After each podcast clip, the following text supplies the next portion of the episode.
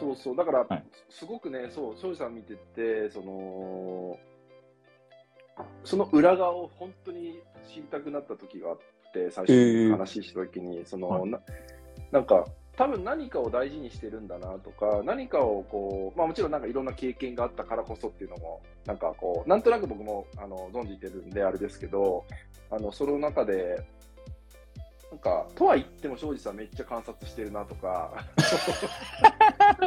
よくわかりますね。なんかすごい見てるなとかっていう、でも、でもなんでそその中でこのような場を場を盛り上げるというか、明るくするような振る舞いができるんだろう、僕がそういうのあんま得意じゃないから、何なんだろう、何なんだろう、すごく気になって、で、あのーなんかこう、羨ましいなって思う部分があったりとか、で、うんとね、ちょっと前に、だからそんな庄司さんに嫉妬感を持った時もあったんですよ。えーめっちゃ嬉しい。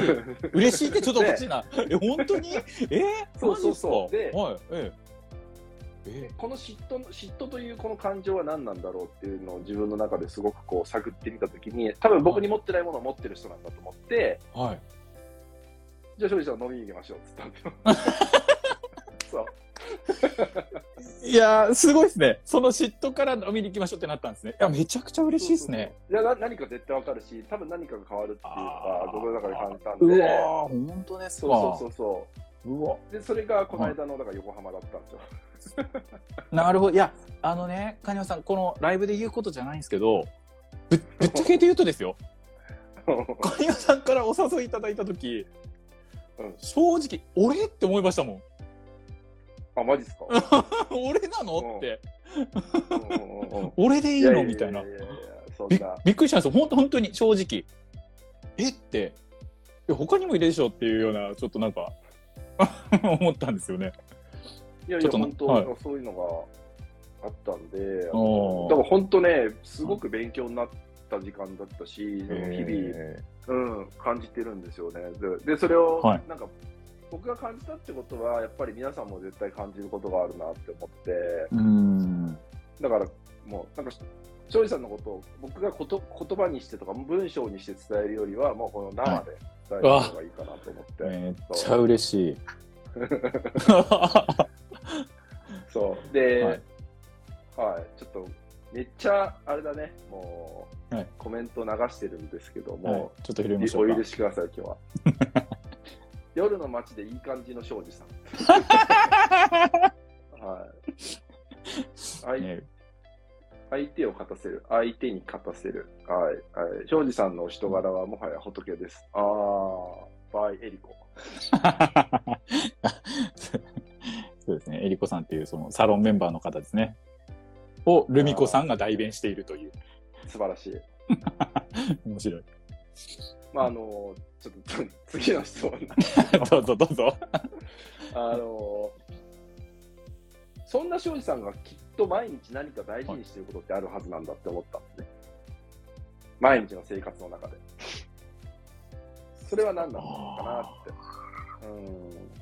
まあ、というのも、僕はこうフォロワーのみんなに、はい今今を生きろ、今を大事にしろ、今を見てっていうのをすごくしつこく言うし、あのはい僕のクライアントにも、はいとにかく今だからっていうのを言ってる中で、やっぱ毎日ってすごく大事だなと思ってるんですよね。毎うん日の、生き生き方みたいなのって。うんうんうんその中で、そんな仏と言われる庄司さんが、その、何を意識してんのかなって。ああ、なるほど。うん。ありますね。うん、ある、うん、あるかな。あのーこれさっきの遠慮と配慮みたいなちょっとパターンになるんですけど、はいはい。多分、うん、例えばですよ、あのー毎日瞑想してますみたいなことではなくて、うんううん。んさっきの遠慮と配慮みたいな自分の中にこう定着しているものといえば、これ事実と解釈だと思うんですよ。うん。うん。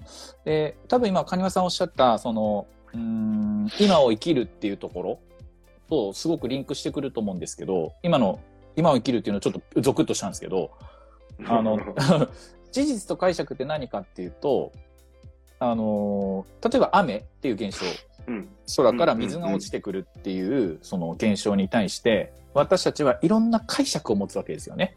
うんううんん。確かに確かに。ね雨が、み水がですよ。水が上から落ちてきてるだけなんだけども、あ、やべえ、洗濯物出しっぱなしだとかね。うん。うんあのー明日運動会なのにとか、ね、うんいろんなその解釈を持つわけですよね。まあ、方やね、うんあ、恵みの雨だっていうふうに思う人もいれば、ね、うんうんあのーなんていうのかな。いや、雨だ、雨大好きみたいに思う人もいる。うんう。うんでも、事実としてはそのあ水というものが上から落ちてきてるだけ。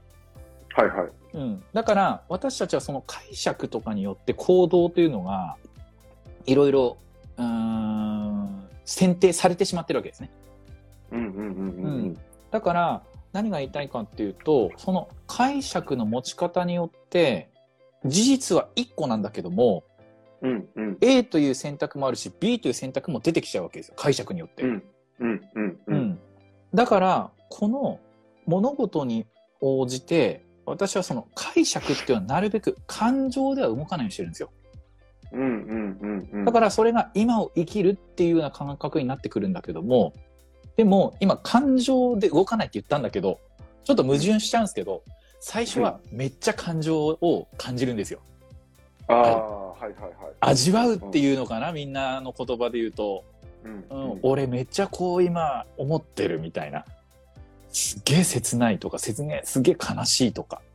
うんうん。っていう、一回そのワンクッション、今悲しくなったね、俺っていうのを、ちゃんと抱きしめた後に、じゃあ事実はどうだから、どういう行動をするっていうふうに冷静になりますね。ああ。